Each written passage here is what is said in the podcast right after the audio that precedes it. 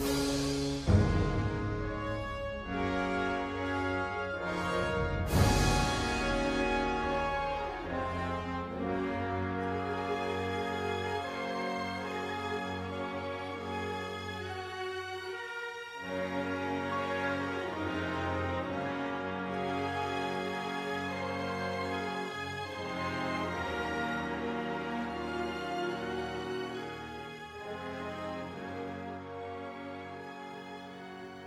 Olá, olá, olá, amigo ouvinte! Está no ar mais um episódio do podcast mais divônico de toda a internet, o Segundo da Diva. E aqui quem vos fala é o Yuri, o seu futuro apresentador favorito. Um, ou atual apresentador favorito, né? Aí depende de você. o episódio de hoje é um episódio mais especial, porque é um episódio de aniversário. A diva sobre quem a gente vai falar é Olivia de Havilland, que hoje, no dia 1 de julho de 2019, completa 103 anos de vida. Ela é uma das últimas, um, se não a última, né, grande atriz né, dessa era de ouro de Hollywood que ainda está viva. Então ela é uma verdadeira lenda viva. E o que é mais interessante é que ela segue relativamente ativa. Bom, tanto quanto uma senhorinha centenária pode ser, né? Mas ela costuma dar entrevistas, depoimentos e contar bastante sobre o que ela viveu é, quando era atriz, todos os seus filmes e as histórias que ela viveu em Hollywood. Então é bem interessante. Além disso, a Olivia é uma das minhas atrizes preferidas, então eu tô um pouco empolgado para fazer o podcast, que hoje tá um pouco enrolado para sair, mas acho que vai dar certo. Vamos lá então? É, bom, a Olivia nasceu então no dia 1 de julho de 1916, sob o signo de Câncer, lá em Tóquio. Os seus pais eram ingleses e o pai tinha ido trabalhar na Universidade de Tóquio, né? Por isso que ela e a irmã nasceram lá. A irmã da Olivia é uma jovenzinha que vai adotar o nome artístico de John Fontaine e se tornar também uma grande atriz de Hollywood, da década lá de 40 e 50. E aí essas duas irmãs, que já não eram assim lá muito amigas, vão ter uma certa rivalidade nos holofotes de Hollywood. Mas isso eu conto mais pra frente. Lá pela metade dos anos 20, é, os pais da Olivia resolveram voltar para Inglaterra. Porém, a Olivia ficou meio adoentada e eles acabaram parando na Califórnia antes de seguir viagem. E acabaram ficando por lá em definitivo. Rolou uma separação, né? O pai deixou a família, voltou para o Japão e acabou se casando com uma ex-babá das meninas, bem estranho, né? É, e ficou a mãe com as duas meninas na Califórnia, onde elas passaram toda a infância e a juventude. A mãe delas era uma ex-atriz de teatro, ela se chama Lillian Fontaine. Então sempre rolou ali um certo incentivo para que as duas irmãs, uma das duas, fosse se tornar uma artista de alguma forma. No caso da Olivia, essa carreira começa bem cedo, já na escola, porque ela gostava muito de participar das peças de teatro. E um dos primeiros papéis que ela vai fazer é o de Alice no País das Maravilhas. Ela vai ser a própria Alice. É, tempos depois, falando sobre essa experiência de ser Alice, né? A Olivia conta que foi o primeiro momento que ela sentiu essa magia do palco, de ser uma personagem, de ver aventuras completamente diferentes do dia a dia dela e foi um momento que ela já se sentiu cativada para ser atriz. Mesmo assim, ela tinha outros planos, né? Ela chegou a ingressar numa universidade para se tornar professora, professora de inglês, mas isso não, não acabou rolando, que a gente vai ver daqui a pouquinho. O que aconteceu foi que em 1934 ela participou de uma montagem um pouco mais séria, né, do, do teatro da cidade mesmo, não da escola, é, daquela peça do Shakespeare, Sonhos de uma Noite de Verão. E a Olivia interpretou o Puck, que é um dos elfos ali, camaradas do, do Oberon, é, que é o rei dos elfos. Coincidentemente, o que aconteceu nesse mesmo ano? Um diretor europeu, cujo nome eu não vou saber pronunciar, mas parece que é Max Reinhardt, não sei. É, ele veio para os Estados Unidos justamente para dirigir uma versão de Sonhos de uma Noite de Verão, lá na Broadway, ou seja, uma grande montagem. E um dos seus assistentes acabou assistindo uma sessão desse teatro aí da cidadezinha da Olivia, na Califórnia, e ficou muito impressionado com a atuação da moça. Ela era bem novinha, né? Ela tinha acabado de terminar o colegial, tinha tipo 18 anos. E aí o que aconteceu? Esse assistente conversou com o diretor, falou que a menina tinha potencial, não sei o que, não sei o que lá, e que eles podiam chamá-la para ser ali uma substituta de alguma das personagens, porque seria interessante tê-la na trupe. A Olivia então recebe esse convite para ser substituta da Hermia. Né? Seria uma outra atriz que faria a Hermia é, lá na Broadway. Mas aí o que aconteceu foi que a atriz que ia mesmo fazer o papel acabou abandonando o projeto porque ela ia filmar um filme. E quem ficou com o papel foi a própria Olivia Havilland. E aí ela já estreou em grande estilo com os Sonhos de uma Noite de Verão na Broadway. Essa montagem fez tanto sucesso na época que o tal do diretor, o Max, não sei o que lá, recebeu um convite da Warner para fazer uma versão em filme dessa montagem dele. E aí ele, obviamente, muito bacana, é, levou todo o elenco da peça para fazer essa montagem. E foi assim que a Olivia Havilland ingressou no mundo do cinema. Como a Olivia tem assim um, um ar de moça delicada, ao mesmo tempo refinada, tinha uma dicção perfeita, um leve sotaque britânico e aquela atuação impecável, ela logo encheu os olhos ali dos produtores e diretores e ganhou um contrato de sete anos com a Warner. E aí, como não podia deixar de ser, né, logo surgiu um galã para contracenar com a mais nova mocinha do estúdio. Esse galã é o Errol Flynn, que era um ator também estreante ali no começo dos anos 30. O primeiro filme desse parzinho, Errol e de Havilland, foi um filme chamado Capitão Blood. Blood. Capitão Blood, não sei. É, de 1935, onde ele obviamente é o herói e a Olivia ali é a donzela em perigo. A química ali entre os dois foi tão grande, agradou os produtores e também o público, que eles viraram ali uma dupla dinâmica de filmes de aventura. Eles fizeram acho que uns seis, uns seis ou sete filmes juntos, entre eles um filme das aventuras de Robin Hood, que é um dos mais famosos até hoje.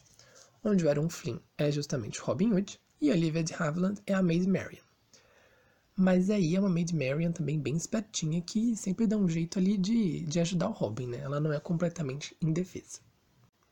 Em entrevistas lá, já bem mais adulta, mais madura, a Olivia conta que ela tinha uma paixonite pelo Errol Flynn, assim, e que foi no momento em que ela pôs os olhos nele no, no teste de elenco lá do Capitão Blood.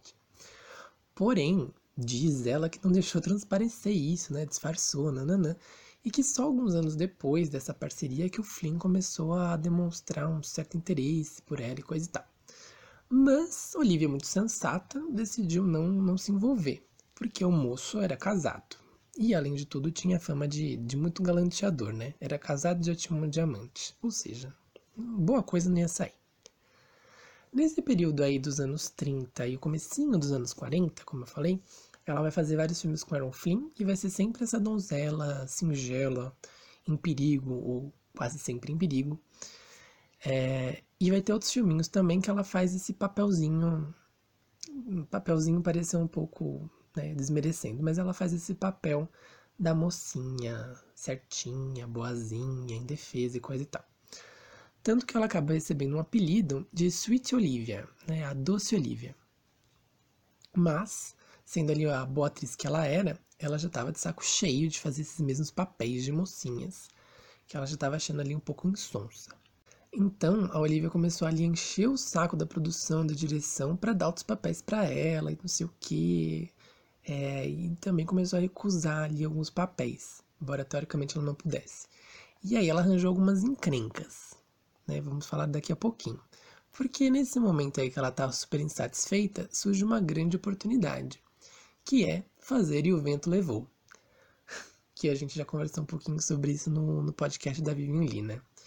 Mas enfim, Olivia de Havilland, como toda atriz que se prezava lá nos anos 30, quando soube que ia ter a versão de O Vento Levou, ela queria fazer parte. Mas o grande diferencial da Olivia foi que ela não queria ser a Scarlett O'Hara, ela queria ser a Melanie, que é ali a, entre aspas, antagonista da Scarlett, né? Antagonista no sentido que elas têm um gênio completamente diferente. A Scarlett é toda ali hum, egoísta, determinada, né? Faz tudo para conseguir o que ela quer. E a Melanie, ela tem essa doçura e ela é muito preocupada com o todo. Ela cuida dos outros, ela ajuda, ela tem essa preocupação é, em ajudar o outro. E a Olivia queria fazer esse papel, porque, como ela disse em entrevista muito tempo depois, acho que em 2006 essa entrevista, ela conta que ela sentia que ela já tinha sido muito Scarlett O'Hara na vida, do alto dos seus 22 anos, né, que ela tinha na época. Ela já tinha lutado muito para conseguir o que ela queria, né? Ela já tinha se imposto muito, se colocado acima de tudo e de todos. E ela sentia que interpretar a Melanie, que era essa personagem que era mais preocupada com o outro e que se doava mais, seria mais interessante, chamava mais a atenção dela. A Melanie é assim uma donzela boazinha, né? Mas para Olivia ela tinha uma coisa, uma complexidade que é muito além dessa, dessa doçura assim aparente, né? Essa fragilidade. A grande questão, porém, é que esse projeto de O Vento Levou era de um outro estúdio, né? E a Warner não queria emprestar a Olivia, que era uma das suas corinhas mais famosas, para fazer um filme que prometia ser um grande sucesso como O Vento Levou. A Olivia insistiu, insistiu, insistiu, ficou lá no pé do Jack Warner, que era o, o bambambam, o dono da Warner, e ele disse que não, que não, que não, que não. Por fim, ela já cansada de, de, de pedir e sem ter mais nenhuma ideia, ela apela para a esposa do diretor da Warner, né, o Jack, e pede ajuda. Ele fala: Olha, você que também já foi atriz, você me entende, coisa e tal. ela diz que depois, né, mais velha, falando sobre isso, ela fala que ela entende que não foi muito correto, né, apelar ali para a esposa do dono, mas que ela não se arrepende. Enfim, ela falou ali com, com a esposa do Warner, a esposa falou com, com ele e ele acabou cedendo. Olivia fez o teste e ganhou o papel. Que é um, o papel que acabou alavancando mais a carreira dela, porque E o Vento Levou é um filme realmente sem precedentes. Fez muito sucesso. O filme rendeu também uma primeira indicação ao Oscar, né? Ela recebeu o Oscar como melhor atriz coadjuvante, embora, segundo ela mesma, a Melanie não seja uma coadjuvante, mas sim uma das protagonistas junto com Scarlett Johansson. Mas quem leva esse prêmio do, do Oscar de melhor atriz coadjuvante em 1940 é uma colega de elenco da, da Olivia, que é a Hattie McDaniel. E ela se torna a primeira mulher negra a receber um Oscar. E aí, enfim, isso já é outra história. Qualquer dia eu conto para vocês mais sobre a Hattie. Enfim, mas se o filme O Vento Levou foi ali um grande sucesso e trouxe muito lou muitos louros para Olivia, depois das filmagens, né, nem tudo foram flores. Logo que ela volta para Warner dessas gravações, ela recebe um papel, um papel secundário no filme chamado Meu Reino por um Amor, que é estrelado pela Bette Davis e pelo Errol Flynn. Sim, a Olivia vai ser a secundária num filme que o parzinho romântico é, já canonizado dela, o Errol Flynn, vai fazer par com outra atriz, que é a Bette Davis. No fim, a Bette e a Olivia vão ficar super best friends pro resto da vida. Mas enfim, eu sei que pode parecer um pouco de bobagem falar, ai, ah, colocaram o, parzinho dela para fazer par com outra atriz. Mas isso mostra, na verdade, essa essa tirania dos estúdios, né? Foi uma forma de castigar a Olivia de certa forma, do tipo, ó, oh, você me encheu o saco, deixei você ir lá fazer esse filme, mas agora que você tá de volta, fica atenta, porque quem manda aqui sou eu, o dono da Warner. Se eu quiser te colocar de secundário o resto da vida, eu vou colocar. E esse tipo de atitude era bem comum nos estúdios, sabe? O que eu estava lendo é que não tinha praticamente uma legislação é, que, que desse respaldo ali para os atores. Eles ficavam na mão dos donos dos estúdios. Por exemplo, a coisa mais bizarra é que os contratos eles eram contados por dia de trabalho. Então não tinha férias, não tinha feriado, não tinha essas coisas. Se você fazia um contrato de um ano, suponhando, é, supondo, né? Acho que não tinha esse contrato tão curto, mas enfim. Um contrato de um ano, ele tinha que ter 365 dias trabalhados, ou seja, 365 dias que você está no estúdio, gravando, ensaiando. Se você teve final de semana, se você teve férias, se foi Natal, isso não vai contar no seu contrato. Você vai ter que ficar até ter o número de dias referente ao tanto de anos que tem no seu contrato trabalhados. Olha que bacana, né? Enfim, pensando, vamos lembrar disso porque vai rolar um bafafá com a Olivia que tem a ver com, com, com esse rolê. Ela faz esse filme então com a Bette Davis e o Errol Flynn, e aí ela continua recebendo esses papéis de mocinha, em perigo, de donzela, singela e tudo mais. E ela fica reclamando e fala que não vai fazer, não vai fazer, não vai fazer. Até que ela se recusa, de fato, assim, não vou fazer e ponto. E aí o estúdio dá uma suspensão para ela. Fala assim, ó, chega, você vai ficar seis meses suspensa, sem trabalhar vai-se embora. E aí ela fica, bom, tá, né? o que, que eu posso fazer? ela permanece esses seis meses afastada, ela volta, trabalha mais um tempinho e aí vence o contrato dela. E ela, obviamente, não quer renovar, né? Inclusive, ela já tinha ali outros estúdios na mira que tinham papéis mais interessantes. É, mas aí o que aconteceu? O Warner virou para ela e falou: Bom, seu contrato acabou, mas você ainda tem seis meses para trabalhar aqui, porque você ficou seis meses suspensa. E Olivia diz: Mas como assim? Eu não vou ficar, foram vocês que me suspenderam, não foi. Não fui eu que tirei férias, não fui eu que não quis trabalhar, vocês que me proibiram de trabalhar. Não vou ficar seis meses aqui de jeito nenhum. Um beijo. E aí, rolou todo um bafafá, inclusive um processo que acabou se estendendo assim por um ano e pouquinho. Quem ganhou este processo foi a Olivia, que não precisou de fato ficar mais seis meses trabalhando para a Warner. E ainda resultou numa modificação ali da, das leis das, das coisas que regiam os trabalhos e os contratos dos atores. Então, graças a essa atitude aí da Olivia, surgiu uma emenda que acabou se, sendo chamada de Lei de em homenagem a Olivia, que justamente é, transforma os dias trabalhados em dias do calendário. Então, assim, se você tem um ano de contrato, você trabalha um ano, né? Ou seja, vai ter feriado aí no meio, vai ter final de semana e tudo bem. Não precisa ser 365 dias no batente. Essa é uma história que eu gosto muito porque dá pra ver que, que ela pode ser ali a Sweet Olivia, né? A doce Olivia, mas ela é um doce tipo rapadura, né? É doce, mas não é mole não. Uma outra história que rolou assim, mais ou menos nesse período, que foi o comecinho dos anos 40, é, tem a ver com o Oscar e com essa tal inimizade, ou suposta inimizade que a Olivia tinha com a John Fontaine, né, a irmã mais nova. É, o que aconteceu que foi o Oscar de 1942, as duas irmãs foram indicadas. A John Fontaine foi indicada pelo filme Suspeita, do Hitchcock, e a Olivia foi indicada uh, pelo filme A Porta de Ouro, ambas como melhor atriz protagonista. Foi a primeira indicação da Olivia, inclusive. E aí, quem ganhou foi a John Fontaine. Só que diz que quando anunciaram que ela era vencedora, a Olivia logo levantou para dar um abraço irmã e coisa e tal, e a John passou direto. Foi assim pro palco, direto e reto, nem olhou na cara dela, e ficou uma torta de climão. E aí a Olivia ficou meio chateada. Mas, enfim, né, o que fazer? Coisas, coisas da vida. Alguns anos depois, né, no, na cerimônia do Oscar de 47, estava de novo Olivia entre as indicadas, e quem foi escolhida para anunciar o prêmio de melhor atriz foi justamente John Fontaine.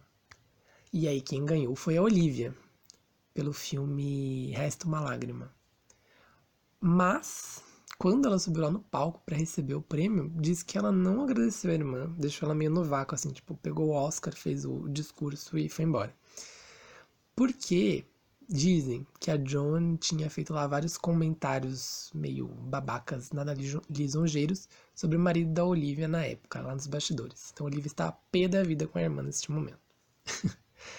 Essa inimizade das duas aparece bastante na mídia e parece que é uma coisa que vem desde a infância. Elas nunca se deram muito bem assim, né? Nunca, nunca bateu o santo das duas.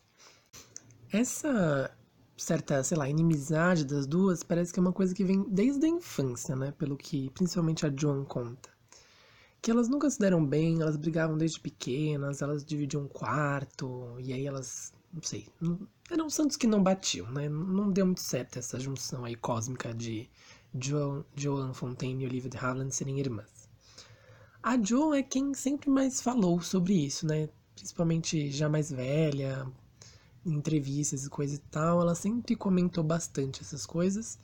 E a Olivia evitava, né? Saia pela tangente. Não que não tenha dado ali o seu shade também em algum momento, mas quem de fato falava mais sobre isso e alfinetava mais a irmã era a Joe. Vocês podem até procurar no YouTube, é bem mais fácil achar coisas de John Fontaine falando de Olivia de Havilland do que Olivia de Havilland falando sobre a irmã. É, elas ficaram assim nesse, nessas farpas, umas certas brigas, coisa e tal, durante toda a carreira também em Hollywood. É, e aí parece que nos últimos anos já, assim, dos anos 70, 80, 90, 2000, elas realmente não se falavam. É, a Joan morreu recentemente, em 2013, ou 2014, agora não estou bem lembrado. E parece que antes, pouco tempo antes, ela disse que, na verdade, ela e Olivia não tinham grandes problemas, né? Era tudo umas coisa de fofoca, invenção de Hollywood. A Olivia, por sua vez, né, também mais pro final da vida agora, é, elogiou a irmã, disse que ela era muito talentosa, muito querida e tal, mas que às vezes ela tinha um temperamento um pouco difícil. então fica sempre essa coisa no ar, né? Eu acho que de fato elas não, não eram melhores amigas mesmo, elas não se davam bem, mas que rolou ali um, umas fofocaiadas de Hollywood mesmo pra, pra dar, pra engrossar esse caldo, né? Porque afinal, nada melhor para Hollywood do que uma rivalidade entre artistas. Principalmente se forem duas mulheres. E duas irmãs, então assim, não é um tabloide completo sobre isso. Enfim, fica aí. John Fontaine e Olivia de Havilland. Amigas ou rivais. Mentira. Bafafás e processos à parte, né? O que eu queria falar mesmo é que em 1940 é uma década bem agitada para Olivia, ela faz bastante filme e são papéis bem diferentes. Então, por exemplo, no filme que ela ganhou lá o Oscar, Só Resta Uma Lágrima, ela interpreta uma mãe solteira. Não é bem uma mãe solteira, né? Não, não quero dar muitos spoilers, spoilers, porque as pessoas hoje em dia não gostam de spoilers. Mas ela interpreta ali uma moça que é noiva de um aviador, se passa no período da Primeira Guerra, e ela fica grávida, mas eles não casaram. E aí o aviador morre na guerra e ela fica nessa situação de estou grávida, mas não sou casada. É, um outro filme que ela vai fazer também nessa década é um, um filme chamado Espelhos da Alma, que ela vai fazer o papel de irmãs gêmeas, uma boa e uma má, bem Paula e Paulina mesmo. E um outro filme que ela disse que é o seu favorito e que eu também gostei bastante é um filme chamado A Cova da Serpente. Nesse filme, ela interpreta uma escritora que tem ali um, uma questão, um problema psicológico que eu não vou saber especificar, mas ela passa por um momento de crise logo depois que ela se casa. E aí ela tem uma crise muito forte, ela não reconhece o marido ela acaba indo parar numa clínica. É, no manicômio, né? Como eles falavam na época. E aí esse filme vai é, abordar essa questão da internação das pessoas no, nos hospitais psiquiátricos. E como esse tratamento, muitas vezes, na grande maioria das vezes, ele é muito é, não tem nenhuma humanidade, não é como as pessoas sofrem dentro de um hospital psiquiátrico e pelo com todos aqueles processos, tipo é, de coisas elétricas e banhos frios e coisa e tal. Tem alguns argumentos que, claro, ficaram datados, né? Afinal, é um filme de 1948. Mas, no geral, ele foi um filme que impactou a audiência e que, assim, abriu uma discussão para o que de fato se passava nos hospitais psiquiátricos da época. Então é um grande marco. E a Olivia chegou a visitar um hospital, passar um tempo lá para conhecer a rotina de um hospital psiquiátrico de verdade e ver como os, os pacientes eram tratados e se comportavam. Em 1949 vai sair o filme Tarde Demais, que é quando a Olivia vai ganhar o seu segundo e último Oscar de melhor atriz. Nesse filme ela interpreta uma moça chamada Catherine Sloper, que é uma moça bem tímida, e supostamente sem nenhum charme. É uma história do começo do século XIX, mas que é herdeira de uma grande fortuna. E aí aparece um pretendente que se diz todo apaixonado, mas que na verdade é um caçadores. E ela tá, assim, a Olivia, numa perfeição nesse filme, porque ela começa com essa mocinha toda, toda atrapalhada, toda tímida, que, que tá sempre com a cabeça baixa. E conforme o filme vai passando, ela vai sofrendo uma grande transformação até se transformar numa mulher madura, mas muito amargurada por tudo que ela passou. Além do Oscar de melhor atriz, esse filme levou também o Oscar de melhor trilha sonora. E é inclusive o tema de abertura do nosso episódio de hoje. É uma suíte do, do filme Tarde Demais. Em 1950 ela ganha esse Oscar então, e aí aos poucos ela vai diminuindo o ritmo de trabalho. Ela se divorcia do primeiro marido em 53 e viaja para Paris. E lá ela vai conhecer o segundo marido, que é um jornalista, se não me engano, chamado Pierre Galland. Em 56 vai nascer a filha Gisele, e aí ela decide que é o momento de dar um, um tempo na carreira se dedicar mais à família. Ela já tinha um filho pequeno, de uns 5 anos, o Benjamin, do primeiro casamento, e agora chegava a Gisele e ela achou que era o momento dela dar uma parada, dedicar um pouco à família, cuidar dessas relações. E aí, a partir desse momento, e até hoje, o endereço oficial da Olivia é a França. ela sempre ia, quando ela ia fazer projetos, ela ia para Hollywood e tal, mas o endereço, a casa dela é na França. No comecinho dos anos 60, ela até lançou um, um livro, que eu não vou lembrar o título agora, mas que conta assim, um pouco das desventuras dela na França, para se acostumar ali com aquela nova sociedade, com a língua francesa e coisa e tal. A Olivia se afastou da carreira assim nos anos 50, mais por escolha própria, né, para cuidar da família e tal, como eu falei. Mas os anos 50 foram um momento de crise para muitas atrizes da mesma geração que ela, né? Porque estavam surgindo ali novos nomes e atrizes como Olivia de Havilland, Joan Crawford, é, Bette Davis estavam ali com seus 40, 50 anos e começava a rarear os papéis que elas podiam fazer, principalmente de protagonista, né? Então, os anos 50 são um momento de crise para muitas atrizes. E o começo dos anos 60 é, representam uma mudança, uma nova chance de, de estrelar filmes, embora não de uma maneira muito bacana, né? O que aconteceu? Em 62, estreou um filme chamado O que Terá Acontecido a Baby Jane, com a Bette Davis e com a Joan Crawford, que é um filme assim de suspense, meio terror. E isso vai gerar todo um gênero de filme chamado Hexploitation, que é hag, né, que é uma forma pejorativa de chamar uma mulher de, de velha, megera, coisa e tal, e exploitation, que é essa exploração. Uh, com esse filme da Baby Jane surge esse gênero, então, que faz muito sucesso, que é esse misto de terror e suspense. E aí muitas atrizes acabam indo fazer esse tipo de filme como uma forma de, de voltar ativa voltar a estrelar filmes, mesmo que seja assim de um gosto bem duvidoso. E aí, é meio que nessa onda, a Olivia acaba fazendo dois filmes. Um deles é um que chama Dama Enjaulada, que na verdade não é bem Exploitation, né? Porque ela é uma senhora toda chique, que fica presa no elevador da sua mansão, aqueles elevadores lá todos bem antigões, com umas grades e tal. E a mansão é invadida por uns punks que destroem tudo e tal. Não é bem um Hexploitation, porque no Hexploitation essas atrizes já de meia idade são normalmente umas senhoras meio malucas, assim, né? Meio assassinas e coisa e tal.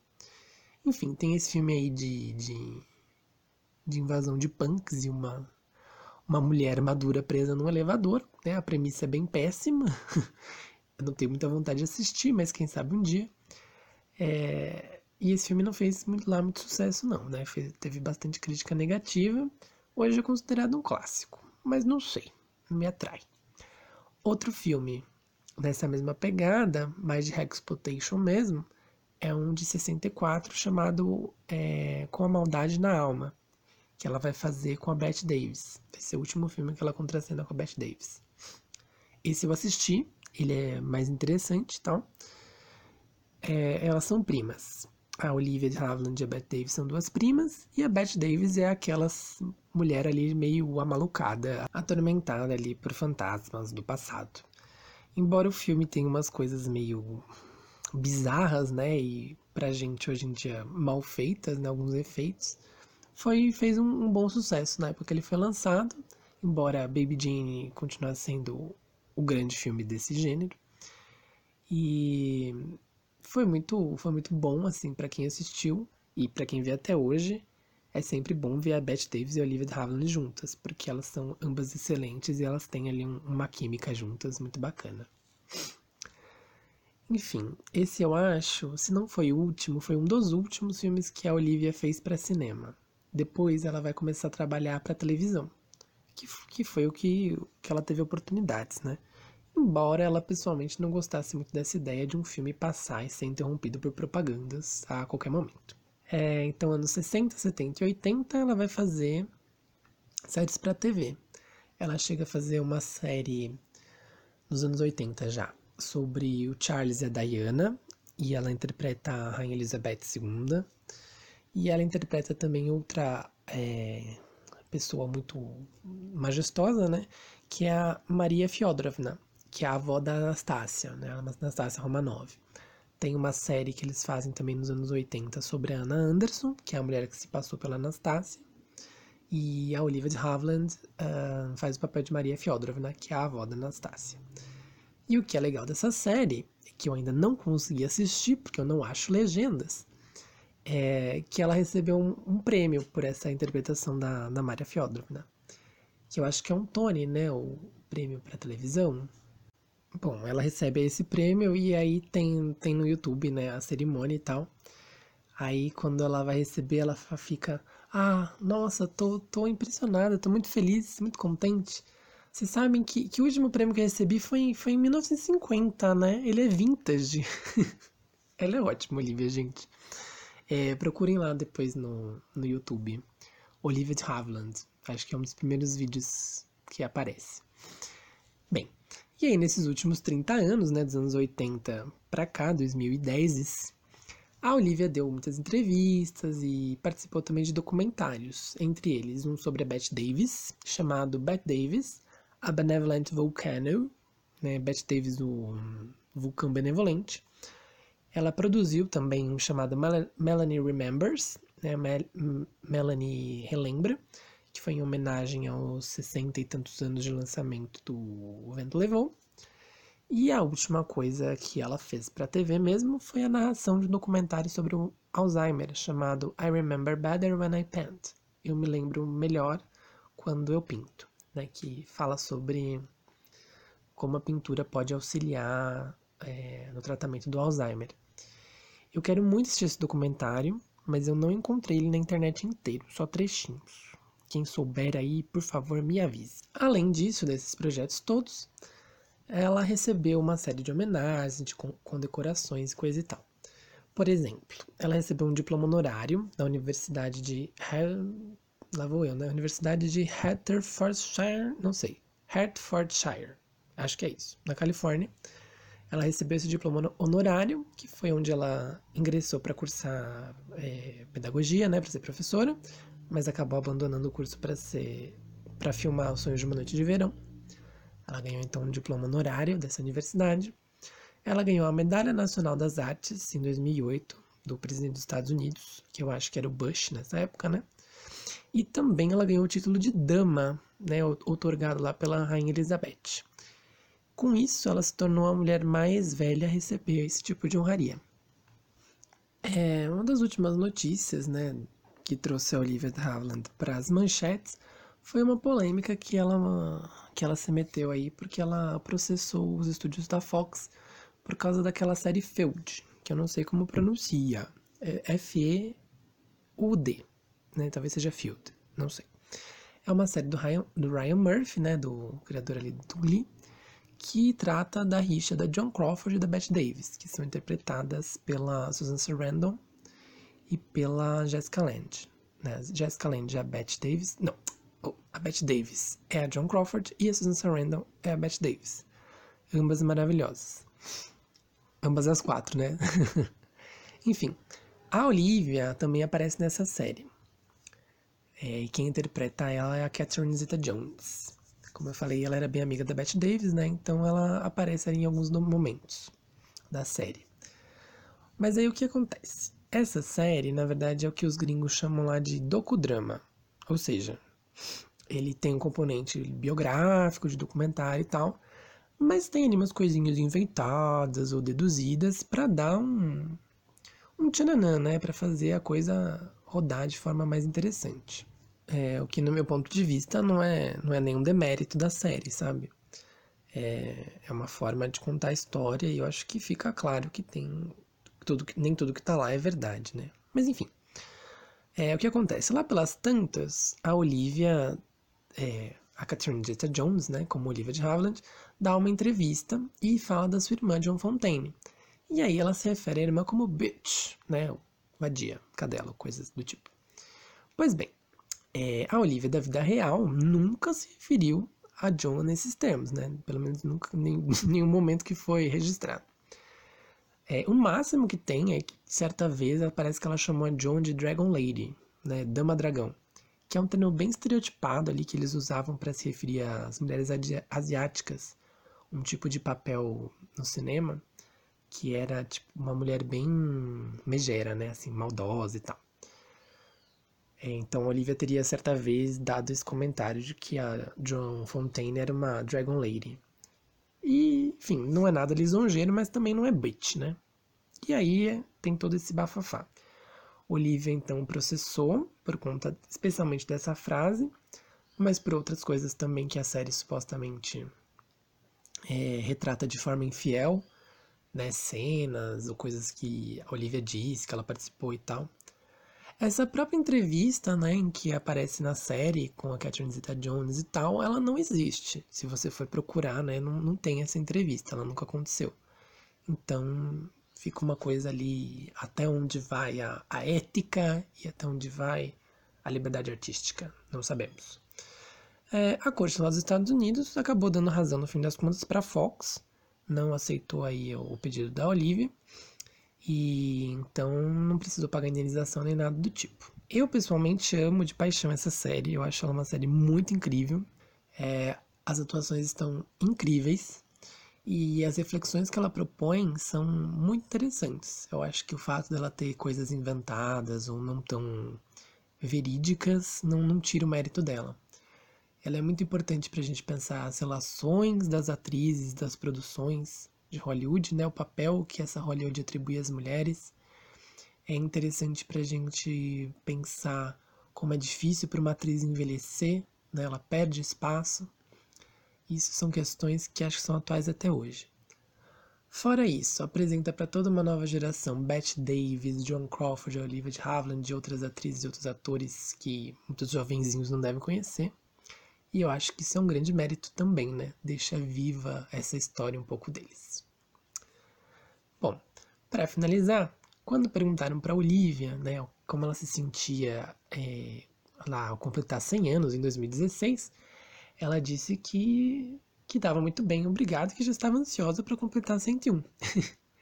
e hoje ela completa então 103 e a gente espera que ela ainda fique com a gente por um tempinho para contar mais histórias, dar mais entrevistas, quem sabe escrever uma biografia e eventualmente processar alguém, né? Porque nunca se sabe o que será que nossa doce Olivia irá fazer. então, parabéns, Olivia, ou Happy Birthday, Sweet Olivia. Tudo de bom. E para você, amigo ouvinte, o meu até logo. Por hoje é só e até a próxima. Adiós!